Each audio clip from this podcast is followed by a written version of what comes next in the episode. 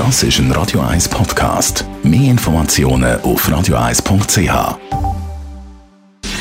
Gesundheit und Wissenschaft auf Radio 1. Unterstützt vom Kopfwehzentrum Irlande Zürich. www.kopfwww.ch ja, Zeit für unsere tägliche Studie. In Zeiten von der laufenden Gesundheitsoptimierung haben wir uns in den letzten Jahren ja auch folgende Warnung müssen anhören.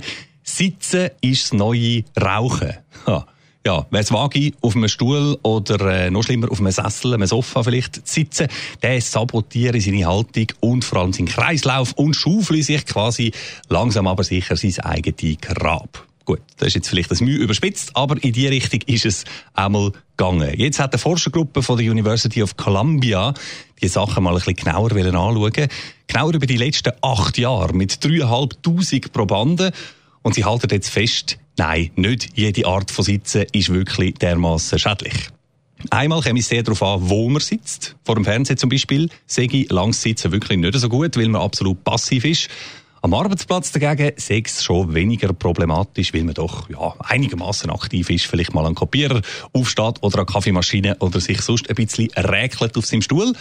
Und dann halten die Studie auch fest, wer in anständiger körperlicher Verfassung ist, also zwischendurch einmal gehen, laufen oder joggen oder schwimmen oder was auch immer, dem kann langs passiv Sitzen auch viel weniger anhaben. Der Körper der ist dann quasi geschützt vor den negativen Auswirkungen. Also, nichts ist mit Sitzen ist neue Rauchen.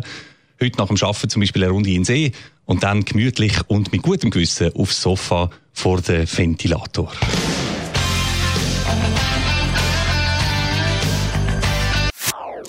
Das ist ein Radio 1 Podcast. Mehr Informationen auf radio1.ch.